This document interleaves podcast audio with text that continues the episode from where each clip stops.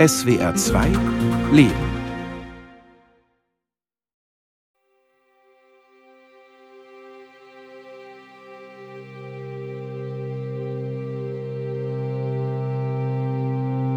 Ich habe es zwar überlebt, aber ähm, nachträglich denke ich natürlich, ich wurde auch irgendwie zum Überleben verurteilt, weil, weil ich trage jetzt auch eine Verantwortung. Ich verpflichte mich, diese Geschichte zu erzählen.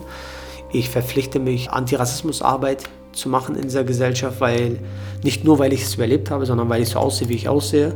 Und das ist mein Beitrag für diese Gesellschaft dann halt, wenn ich es überlebt habe, dass ich diese Geschichte weitererzähle. Ibrahim Aslan, 38 Jahre, sitzt vor seinem Laptop und klickt auf ein digitalisiertes Foto. Seine Großmutter Bahide ist darauf zu sehen.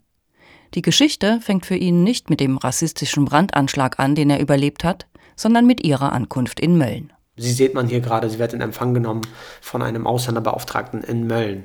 Und sie äh, sieht man hier auf diesem Bild zum Beispiel alleine als Frau, sie kam alleine nach Deutschland.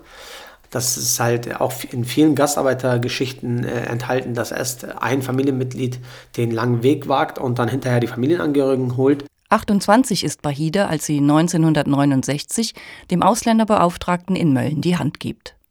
Alleine ist sie zum Arbeiten nach Deutschland gekommen, weil Deutschland nach Arbeitskräften ruft. Ihr Mann Nasim und die drei Söhne bleiben zunächst in der Türkei, kommen erst drei Jahre später nach. Sie haben sehr, sehr viel gearbeitet. Äh, wo die Erdbeeren halt äh, ihre Saison hatten, haben sie Erdbeeren gepflückt. Wenn die Spargel soweit waren, haben sie Spargeln gepflückt. Und meine Oma hat dann nach der Arbeit auf den Feldern hat sie noch Gasthäuser gereinigt in der Nähe von Mölln. Daneben betrieb sie noch einen kleinen Gemüseladen und arbeitete eine Zeit lang in einer Textilfabrik. Sie ist 51, lebt seit über 20 Jahren in Deutschland, wo sie noch eine Tochter zur Welt gebracht hat, als der Anschlag verübt wird. In der Nacht des 23. November 1992 wird sie panisch von ihrem Mann geweckt. Im Erdgeschoss brennt es. Zwei Neonazis haben Molotow-Cocktails in den Hausflur des Altbaus geworfen. Die Flammen fressen sich schnell durchs Treppenhaus. Und meine Oma ist dann durch das Haus gerannt, hat dann alle wach geschrien. Steht auf, wir brennen, hat sie gesagt. Und anschließend ist sie dann in ein Kinderzimmer gegangen und hat das erstbeste Kind gerettet, irgendwie was an der Tür geschlafen hat. Und äh, dieses Kind war ich tatsächlich. Zehn Personen sind zur Zeit des rassistischen Anschlags im Haus. Im ersten Stock ist das Schlafzimmer von Bahida Aslan und ihrem Mann Nasim. Im Kinderzimmer gegenüber schlafen der sieben Jahre alte Ibrahim, seine Schwester Yelis, zehn Jahre, und seine Cousine Aische Yilmaz, 14 Jahre. Bahide bringt Ibrahim in die Küche, legt in Windeseile nasse Handtücher über ihn. Durch beißenden Qualm und Flammen will sie zurück ins Kinderzimmer. Feuerwehrleute finden sie später tot im Flur. Sie wurde von einem herabstürzenden Dachbalken getroffen und ist verbrannt. Jelis und Aische, die sie retten wollte, sterben an Rauchvergiftung. Im zweiten Stock des Hauses wirft Ibrahims Mutter Hava den acht Monate alten Namik aus dem Fenster. Nachbarn fangen ihn mit einer Decke auf. Hava springt hinterher, bricht sich dabei mehrere Knochen. Sein Vater Faruk ist an diesem Abend bei Verwandten in Hamburg. Ibrahims Tante Aiten springt mit ihrem Sohn Emran ebenfalls aus einem Fenster im zweiten Stock. Großvater Nasim kann sich über einen Laternenpfahl retten, Urgroßmutter Emine wird von der Feuerwehr geborgen. Und mich haben dann die Feuerwehrleute unter dem Tisch, äh, irgendwie am Tischbein ich habe den Tischbein sozusagen festgehalten, haben sie mich dann vier Stunden nach den Löscharbeiten erst entdeckt. Und das war eine ziemliche Tortur für mich auch, weil ich dann erst im Krankenhaus äh, laut Zeugenaussagen wiederbelebt werden musste, untergefroren war. Als junger Erwachsener beginnt er sich mit dem Leben seiner Großmutter zu beschäftigen. Er will wissen, wer sie war. Er hat seine Eltern und Verwandte befragt. Sie alle erzählen, dass Bahida Aslan der Mittelpunkt der Familie war, dass sie in der Stadt bekannt war und dazugehört hat. Es gibt ein paar wenige Fotos, die das Feuer verschont hat. Auf dem Computerbildschirm sind die Brandspuren zu sehen. Die Fotos sind an den Rändern verkohlt. Hier bei diesem Bild sieht man zum Beispiel, dass sie vor einem Tannenbaum sitzt mit ihrer besten Freundin Elisabeth, eine deutsche Freundin. Sie sitzt dort mit Kopftuch und das ist wahrscheinlich in ihrem Wohnzimmer aufgenommen worden. Im nächsten Bild sieht man sie zum Beispiel im Sommer auch bei Tante Elisabeth im Garten. Da haben sie wahrscheinlich gegrillt und nebenbei so einen Schnappschuss gemacht. Der Brandanschlag auf die Familie Aslan ist der erste rassistische Anschlag im wiedervereinten Deutschland, bei dem Menschen getötet werden. Es ist in dieser Novembernacht das zweite Haus, das in Mölln brennt. Die Täter hatten zuvor schon in der Ratzeburger Straße ein Haus angezündet, in dem ebenfalls türkische Familien lebten.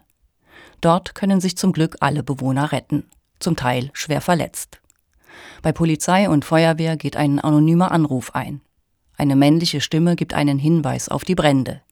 Das Telefonat wird mit den Worten Heil Hitler beendet.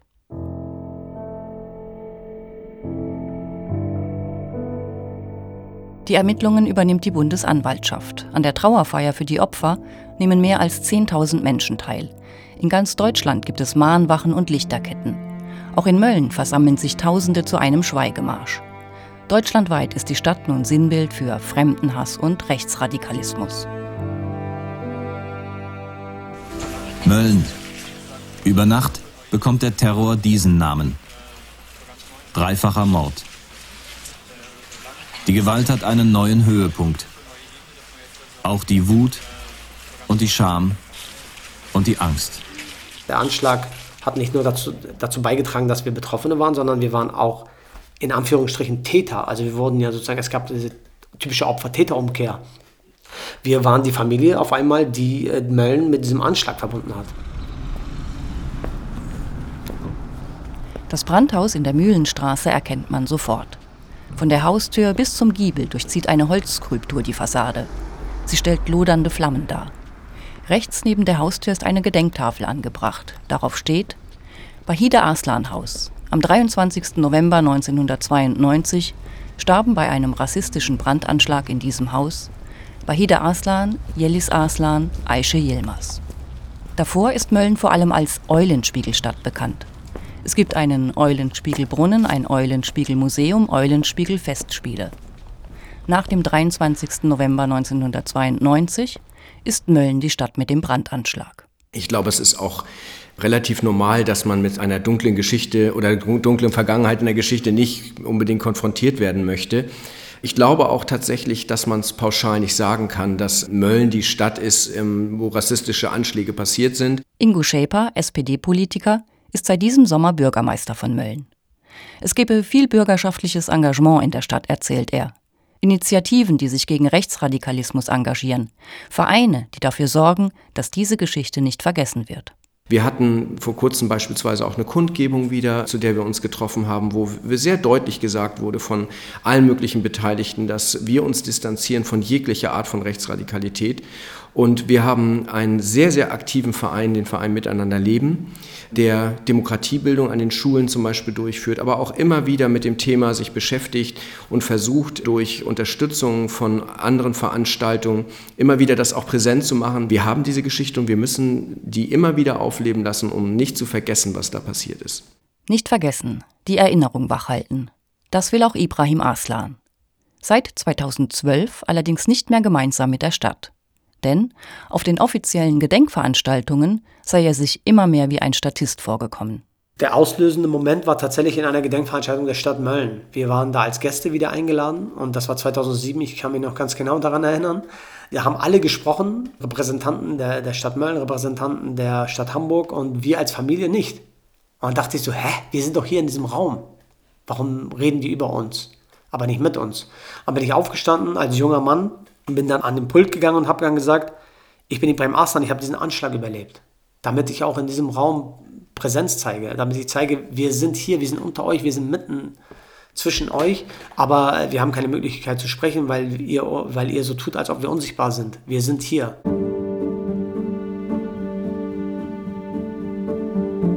Wie geht richtiges Gedenken? Wie soll der Opfer gedacht werden? Wer lädt ein? Wer wird eingeladen?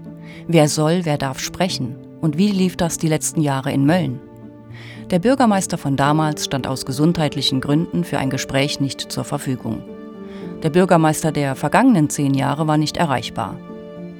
Ingo Schäper stellt sich diesen Fragen, möchte sich zu den Gedenkveranstaltungen seiner Vorgänger aber nicht äußern. Mir steht es nicht zu, irgendwelche Dinge über die Vergangenheit ähm, festzulegen oder eine Meinung darüber zu bilden. Ich habe für mich definitiv aber festgelegt, dass ich versuchen möchte, den Schritt auf die Familie Aslan zu, ähm, zu gehen und oder einen Schritt entgegenzugehen und zu sagen, was sind eure Wünsche? Eine Sache möchte er aber gerade rücken. Es gebe seit ein paar Jahren einen Organisationskreis für das Gedenken und dort sei auch Ibrahims Vater vertreten. Was mir nicht so gut gefällt, ist diese Aussage, die Stadt, das ist die Veranstaltung der Stadt. Das signalisiert ja so ein bisschen nach außen, ja, die Familie hat eigentlich damit gar nichts zu tun, die Stadt macht etwas, das sind alles nur nach Richtlinien der Stadt. Das ist etwas, was ich in meiner jetzigen kurzen Zeit nicht miterleben konnte, sondern man versucht immer gemeinsam mit der Familie Wege zu finden, eine Veranstaltung zu machen, die für beide Seiten, auch emotional ist es ja ein sehr wichtiges Thema, für beide Seiten okay ist. Eskaliert ist der Streit um das Gedenken 2012, zum 20. Jahrestag des Anschlags.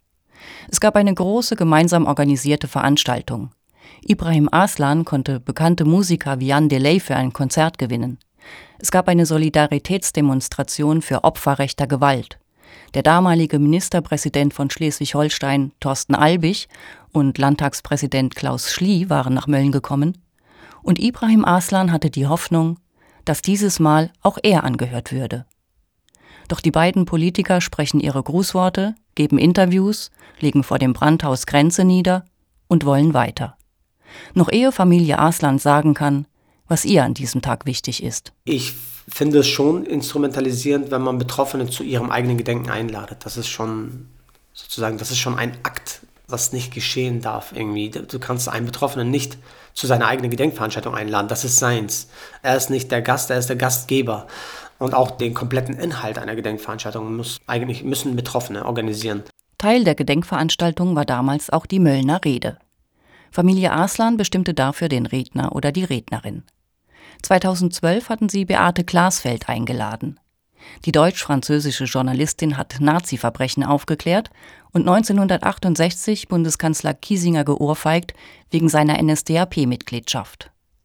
In Mölln spricht sie über Ernst Ehlers und Kurt Asche, Nazis, die nach dem Krieg Karriere in der norddeutschen Justiz machten, spricht über rassistische Kontinuität bis hin zum Verfassungsschutz und den Morden des rechtsterroristischen NSU. Im Jahr darauf war die Möllner Rede auf einmal nicht mehr Teil des offiziellen Gedenkens. Die Stadt hatte sie aus dem Programm gestrichen. Vielen herzlichen Dank für eure Einladung, die diesjährige Möllner Rede, die dieses Jahr im Exil stattfindet, hier bei euch, mit euch in Berlin machen zu dürfen. Wir verstehen eure Anwesenheit als Zeichen eurer Solidarität und Respekt unseren Geschichten gegenüber. Seitdem kämpft Ibrahim Aslan erst recht für ein anderes Gedenken. Organisiert mit dem Freundeskreis der Familien Aslan und Yilmaz jedes Jahr eine eigene Kundgebung in Mölln und hat die Möllner Rede im Exil initiiert. Sie wird seit 2013 an wechselnden Orten gehalten. Darunter waren Hamburg, Bremen, Köln, Berlin und Frankfurt am Main. Rednerinnen und Redner waren unter anderem der Schriftsteller Doan Akandle und die Auschwitz-Überlebende Esther Bejarano. Im Jahr 2019 sprach die Schauspielerin und Kabarettistin Idil Beider. Im Vorfeld wurden ihr Morddrohungen geschickt. Die Veranstaltung konnte nur unter besonderen Sicherheitsvorkehrungen stattfinden. Es ist mir eine Riesenehre, hier zu sein. Mich hätte überhaupt nichts abhalten können, hier heute herzukommen. Es bedeutet mir sehr viel, heute mit euch zusammen, euren Kindern, Jelis und auch Aische sowie eurer Mutter, Großmutter Bahide zu gedenken. Danke, dass ihr mich hierfür erwählt habt. Es ist mir eine Ehre.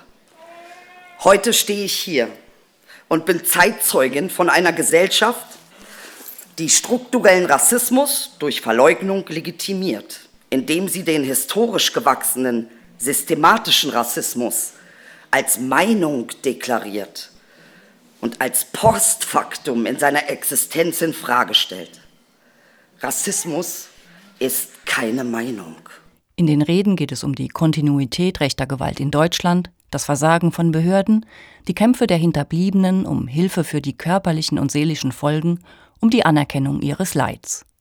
Es ist Gedenken als Gesellschaftskritik, verbunden mit persönlichen Erinnerungen an die Opfer. Denn die Möllner Rede im Exil ist auch ein Raum, in dem Betroffene Solidarität erfahren und von ihrem Schmerz erzählen können. Wie Namik Aslan, der damals als Baby von seiner Mutter aus dem zweiten Stock des Brandhauses geworfen wurde. 2019 spricht er über seinen Verlust. Da ist er 27. Ich verlor meine Oma nie gesehen. Ich verlor meine Cousine nie gesehen. Ich verlor meine große Schwester Jelis nie gesehen. Hätte sie gerne alle kennengelernt. Mein Bruder Ibrahim erzählt, wie Jelisabla war, dass sie eine Kämpferin war und wie man bei uns in Hamburg sagt, stabil. Leider konnte ich sie nicht kennenlernen. Sie nahmen sie von uns.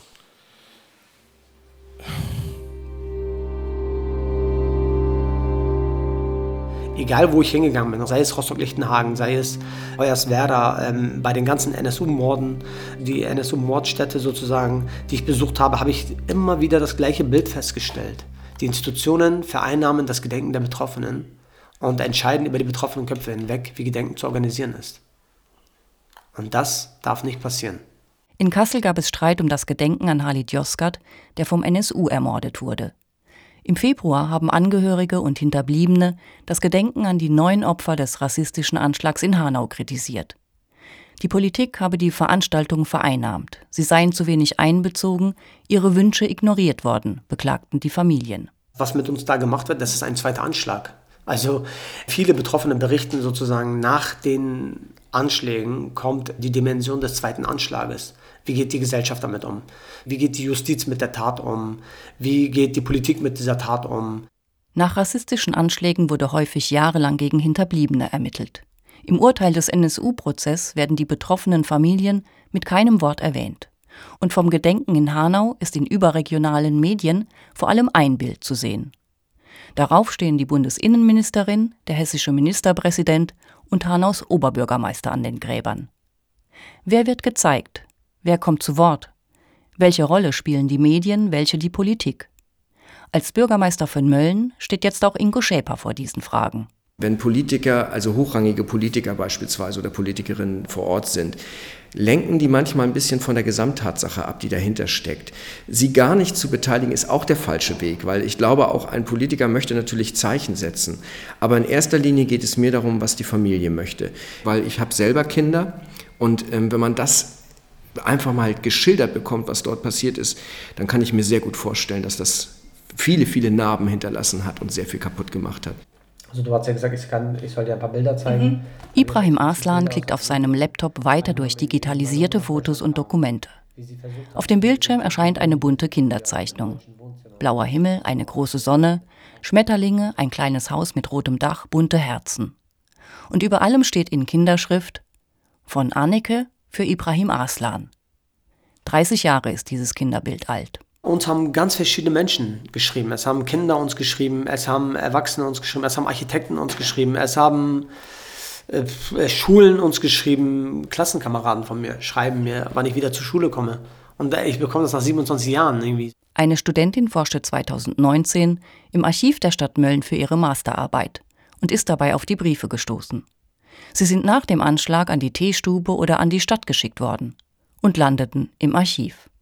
Ein Klassenkamerad schrieb Lieber Ibrahim, werde bald wieder gesund.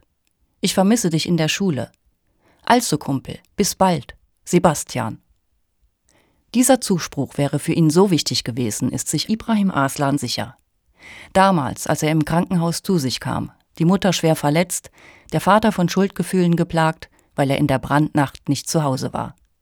Bis heute haben sie Schmerzen, nehmen Tabletten.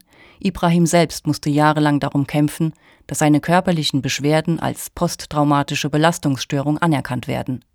Opferberatungsstellen, psychologische Unterstützung, das gab es damals nicht. In einigen Briefen wird konkrete Hilfe angeboten, die die Familie dringend benötigt hätte. Nach der Sanierung des Hauses in der Mühlenstraße mutet ihnen die Stadt die Entscheidung zu, entweder in eine Flüchtlingsunterkunft oder zurück ins Brandhaus. Notgedrungen zieht die Familie in das Haus zurück. Fünf Jahre später, im Jahr 2000, beschließt der Vater schließlich, mit der Familie von Mölln fortzuziehen. Unter den Briefen finden sich auch welche von Architekten und Bauherren. Vielleicht hätten sie nicht ins Brandhaus zurückgemusst. Vielleicht, fragt sich Ibrahim Aslan heute, wäre alles ganz anders geworden. Wir hätten diese Menschen kontaktieren können, die hätten uns Möglichkeiten gezeigt. Wir wären vielleicht viel eher vom Mölln ausgezogen. Oder wir hätten einen Umgang mit unserem Gedenken gefunden damals. Er ist inzwischen Vater von drei Kindern, hat Einzelhandelskaufmann gelernt, arbeitet bei der Stadt Hamburg. An freien Tagen und Wochenenden klärt er Jugendliche über Rassismus auf. sitzt in Podiumsdiskussionen, ermutigt andere Opfer rechter Gewalt, ihre Stimme zu erheben, kämpft für ein anderes Gedenken. Die Täter von damals sind längst in Freiheit, führen mit einer neuen Identität ein neues Leben. Das Brandhaus ist wieder vermietet. Drei äh, daran. Der Ibrahim Aslan ist nachher sogar gerettet worden. Also äh, die Feuerwehr ist dann hier noch einmal eingestiegen. An einem Vormittag stehen Schülerinnen und Schüler aus Ratzeburg vor dem Haus. Sie scharen sich um Lothar Obst, der Fotos von der Brandnacht zeigt und von dem Anschlag erzählt. Lothar Obst war 1992 Verwaltungsleiter des städtischen Krankenhauses und hat zum diesjährigen Jahrestag eine Dokumentation über den rassistischen Anschlag verfasst. Wie sieht er die Diskussion um das Gedenken? Also ich kann Ibrahim Aslan sehr gut verstehen, wenn er sagt, der 23. November gehört den Opferfamilien und zwar in erster Linie der Familie Aslan, aber natürlich auch den Opfern aus der Ratzeburger Straße und ich bin auch der Meinung, der gehört auch den Rettungskräften, die hier gearbeitet haben. Ja? Diese Personengruppen müssen im Vordergrund sein. Der Ablauf des Gedenktages heute von Seiten der Stadt. Pressegespräch, Besuch der Moschee, gemischter Gottesdienst, Schweigemarsch zu den Brandhäusern. Danach kommt man zusammen in einem Saal, wo es Reden und Gedenkansprachen geben wird. Die Familie hat traditionell das letzte Wort bei der Planung, betont Ingo Schäper. Aber auch er fragt sich, ob sich nicht etwas ändern muss. Anfang September hatte er Ibrahim Aslan und dessen Vater ins Stadthaus eingeladen, sich mit ihnen ausgetauscht. Ich denke, es ist wichtig und auch an der Zeit, nach 30 Jahren ähm, sich mal zu überlegen, ist das, wie wir es jetzt durchführen, noch der richtige Weg oder gibt es andere Wege? Ich möchte Ihnen ein Beispiel dazu nennen. Ähm, mich hat Herr Ibrahim Aslan jetzt eingeladen, auch ähm, an der Kundgebung direkt am Brandhaus teilzunehmen, wo ich auch gesagt habe, das werde ich definitiv auch tun, um einfach auch ein Signal zu setzen, dass es mir wichtig ist, dort zu sein und zu sehen, was sind dort die Empfindungen und was sind dort die, die Dinge, die dort anders vielleicht auch gesehen werden, als sie von der Stadt sind. Es gibt also auch heute zwei Veranstaltungen und die Möllner Rede im Exil wurde vor drei Tagen in Hamburg gehalten. Dieses Jahr von der Anwältin Katrin Inga Kierstein, die Opfer von Gewalt vor Gericht vertritt und die Familie Aslan seit 20 Jahren begleitet. Was sagt Ibrahim Aslan über das Treffen mit dem neuen Bürgermeister? Könnte die Rede wieder zurückkehren nach Mölln? Ein kurzer Anruf nach dem Termin im Stadthaus. Hallo? Für neue Konzepte war die Zeit zu knapp, sagt er. Aber man sei im Gespräch. Es gibt also Bewegung in der Sache. Wir werden sehen, was in Zukunft passiert mit dem neuen Bürgermeister. Ne? Er hat uns hochheilig versprochen, dass er einen Schlussstrich ziehen möchte auf die Vergangenheit und einen Neuanfang wagen möchte und dass er überhaupt gar kein Problem hat, sich hierarchisch hinter den Betroffenen zu stellen. Und das ist für mich ein guter Ansatz, finde ich so. Ibrahim Aslan und der Möllner Bürgermeister stehen heute gemeinsam vor dem Haus, das in Erinnerung an Ibrahims Großmutter Bahide Aslan Haus heißt. Vielleicht ein neuer Anfang.